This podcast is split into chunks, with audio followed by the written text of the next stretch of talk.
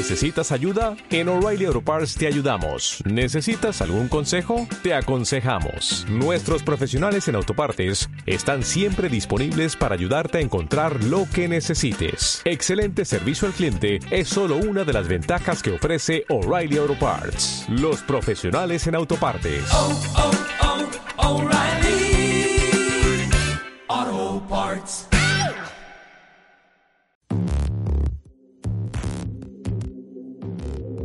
Duelos compartidos.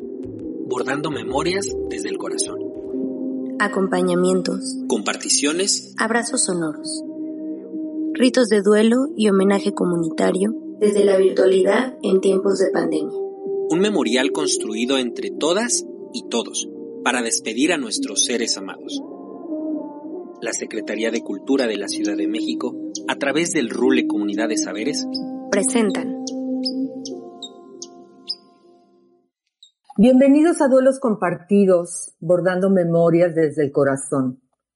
Estamos aquí Elvira Cerón, que es tanatóloga y psicoterapeuta, y Asunción Álvarez, que soy psicóloga y profesora de la Facultad de Medicina de la UNAM. Y en esta ocasión queremos conversar en torno al duelo. Elvira, ¿tú cómo definirías el duelo? Hablar del duelo es el tiempo en que todo ser humano va procesando el dolor y todas las emociones que se viven a partir de la muerte de una persona.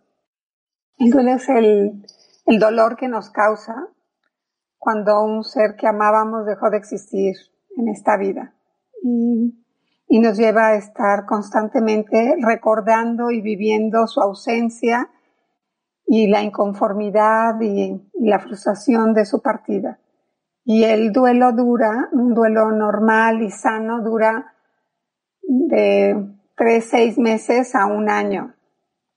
Y vamos teniendo como diferentes etapas durante este tiempo, donde bailan nuestras emociones de diferente manera.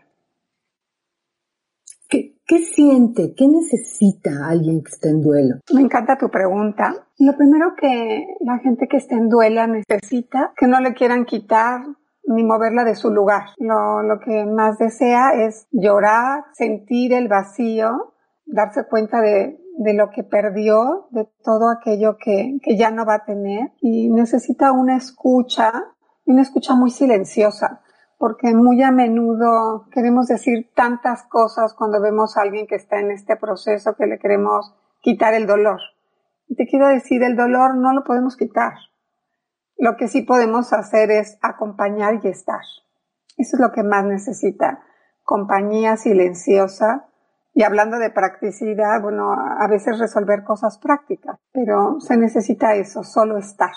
Me has contado que como tanatóloga, en estos días de pandemia, muchas personas te han pedido ayuda para ellas o para otras personas cercanas por haber tenido la muerte de un ser querido. Me imagino que muchas veces son muertes que se dieron muy repentinamente sin siquiera poder despedirse. Cuéntame, ¿cómo han sido las situaciones que te has encontrado?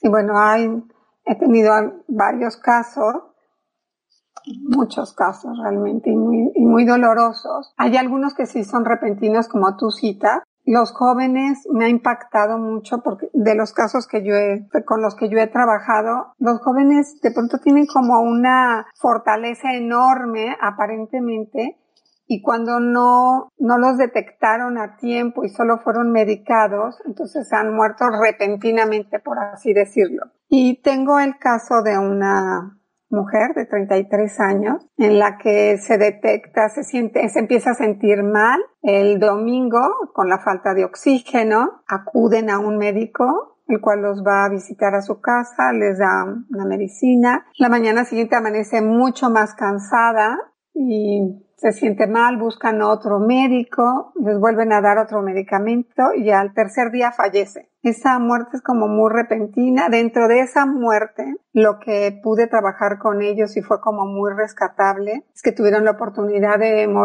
ver morir a su ser querido en casa. Y yo creo que de las muertes de pandemia, lo, lo que suma al dolor y nos hace más difícil el duelo, el proceso del duelo, es no tener frente a sus ojos o, y frente a no tener en su persona la posibilidad de acompañar a quienes, a quienes parten, a quienes mueren de esta vida. Lo que aquí es importante que el, el, duelo en pandemia es un duelo doble. ¿Por qué es un duelo doble? Porque es mucho más difícil despedir a, a quien quieres sin verlo, sin tocarle las manos, sin despedirlo, sin mirarlo a los ojos sin acompañarlo en esos momentos de soledad y de angustia antes de partir. Cuando he tenido la oportunidad de que me hablan que el familiar está en el hospital y antes de que pierda conciencia, la recomendación a esto es que eh, alguno de los auxiliares este, que trabajan en la medicina, pueden ser los el médico de cabecera, dependiendo de los hospitales. Pero te quisiera hablar de hospitales públicos y después de un hospital privado. En los hospitales públicos, la verdad, con gran asombro, he tenido la, la fortuna de trabajar con médicos como muy conscientes y responsables del dolor de la muerte en estos casos, así que han permitido a los familiares a poderles hablar o que manden dibujos para que se los puedan enseñar a los familiares donde expresan su afecto y su cercanía con ellos. Ay, pues y les pueden hablar y eso la verdad es que yo agradezco muchísimo a muchos hospitales de gobierno que han tenido esa sensibilidad para que a los familiares puedan mandar alguna nota o ponerle el teléfono, ponerle la bocina en el oído para que puedan escuchar algunas palabras de despedida, de ánimo. El otro día me invitaba un médico a hablarle a una persona que no había aparecido ningún familiar a quien, quien se le pudiera despedir. Así que hablé con esta persona, él se llama Federico, al que le pude decir que, que toda su historia estaba validada de amor, que seguramente los, sus familiares querrían decirle lo que ahora me permitía poderle expresar, pidiendo permiso a los familiares que quisieran estar a su lado y que por razones que desconocemos no podían estar. Y entonces le fui agradeciendo poco a poco esa vida compartida, el amor que había expresado y también le pedí perdón por porque no llegaron sus familiares en nombre de ellos y también le otorgaron sus familiares el perdón por los momentos que no se comprendieron, pero que seguramente había mucho amor.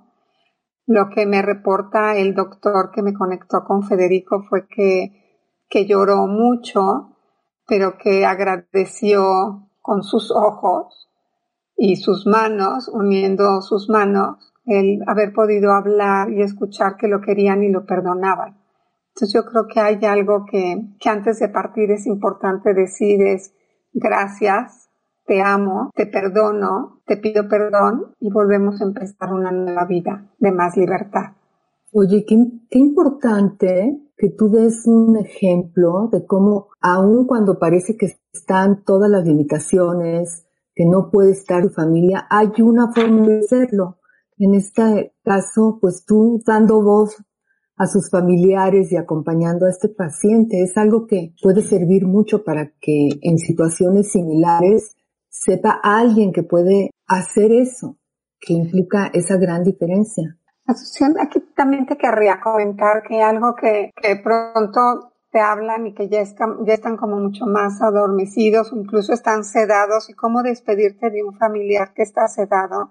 Y desde ese lugar, ahí me gustaría mucho compartirte en lo que creo y invito a creer a quien le haga sentido. Y uno es que se dice médicamente que el sentido del oído, como el del tacto, es lo último que perdemos, ¿no? Que aún sedado se puede sentir y se escucha. Si, si no se escuchara, yo tengo la fe ciega de que el espíritu que habita dentro de nosotros ese siempre escucha y siente el amor y la voluntad de quienes me acompañan en los últimos momentos de mi existencia. Y entonces a ellos también hay que hablarles, hay que hablarles del amor, de la gratitud por este tiempo y hablarles también de, de esta pandemia. No, no es que les hables del coronavirus como tal, sino hablarles de que esta es una muerte que nos pareciera repentina, que nos saca de contexto, que nos lleva a una emoción de, del miedo terrible, tanto que nos paraliza, pero a quien está muriendo, solo decirles que este fue el camino que le tocó para, para cerrar su ciclo, un gran ciclo de amor, un gran ciclo de muchas experiencias, que nada de lo que él vivió quedó sin trascender, que agradecerle profundamente este paso por la vida. Y siguiendo con este tema del duelo, yo te quería preguntar, también esta situación de pandemia pues ha impedido a muchas personas hacer los rituales que hubieran querido, ¿no? Y que son tan importantes para empezar el proceso del duelo. Entonces, ahí, ¿qué pueden hacer? ¿Qué recomiendas? Bueno, hablando de rituales, Asunción México es, experto en esta parte de hacer rituales, de hacer de, de todo como una ceremonia. Somos como muy afectos a los abrazos, a, recordar lo que hicieron, a valorarlo y yo pienso que aún en esta pandemia podemos hacerlo de manera diferente. Una invitación es a los familiares que no pueden acudir, pues hacer en un lugar de su casa, buscar un lugar muy lindo y hacer un pequeño altar donde puedan poner una foto del familiar que murió este, poner algo de recuerdos importantes al lado de él, flores, quienes tienen acceso a poder ir a comprar flores, sino dibujarlas. A veces es importante y en otro momento hablaremos cómo, cómo para los niños es importante dejar algo para, para su abuelo que murió, para el tío, para la persona que falleció. Entonces, buscar en casa hacer un altarcito donde podamos poner dibujos, flores, también podemos hacer flores de papel, podemos poner palabras que nos, que nos recuerden o nos conecten con nuestro ser querido. Hacer finalmente, y les va a sonar raro, hacer de su partida, de su muerte, un festín de gratitud por la vida compartida. Y hoy más que nunca, insisto en que si siempre digo que hay que celebrar la vida, cuando parte alguien, esa vida compartida, hoy más que nunca, porque quisiera que energéticamente nos llenáramos de esperanza y de que, que la muerte en realidad, me gustaría decirles que, que no existe, que la muerte es una transformación, que es cuando el cuerpo físico dejó de funcionarnos, el espíritu que habita en nosotros tendrá un destino mejor, cualquiera que sea nuestra creencia. Yo soy católica, así creo, así que creo que regresa a casa. Pero quien no, pues regresa a la, energía del cosmos o a la creencia donde quieran. Y hay quienes piensan que no hay más, pero en ese no hay más. Les comparto que sí hay algo más. El recuerdo de todos los que compartieron su existencia. Así que celebremos la vida en la partida de ese cuerpo físico que fue atacado, en este caso por esta pandemia, que nos arrebató a temprana edad y sin darnos cuenta la vida. Y hablo de temprana edad porque no solo los viejos están muriendo, sino que también los jóvenes de 30 o los de 50 o los de 60 que no quieren aceptar su vejez, pero la muerte no ha puesto edad en esta ocasión. Oye, Elvira, ¿el duelo acaba? ¿Cómo acaba el duelo? ¿O hay veces en que la persona sigue en duelo toda la vida? Me encanta tu pregunta yo creo que el duelo no acaba. El duelo se va acomodando y hay quienes nunca lo acomodan porque eligen mantener vivo un pasado y no despertar a la vida que continúa. Y es importante cuando, cuando la gente no quiere moverse, sí pedir una ayuda profesional para ver por qué quiere quedarse en ese lugar, cuáles son las ventajas secundarias que encuentra en no moverse del, lugar del sufrimiento. El dolor de la pérdida de un ser querido, ese siempre va a permanecer dentro de nosotros, Asunción. Se va a acomodar y lo vamos a ir llenando de momentos nuevos, con, con lo nuevo que vamos viviendo y siempre trayéndolo a este, este aquí y ahora con buenos momentos. A mí me gusta decir que que para qué recordar los malos o rumiar lo malo.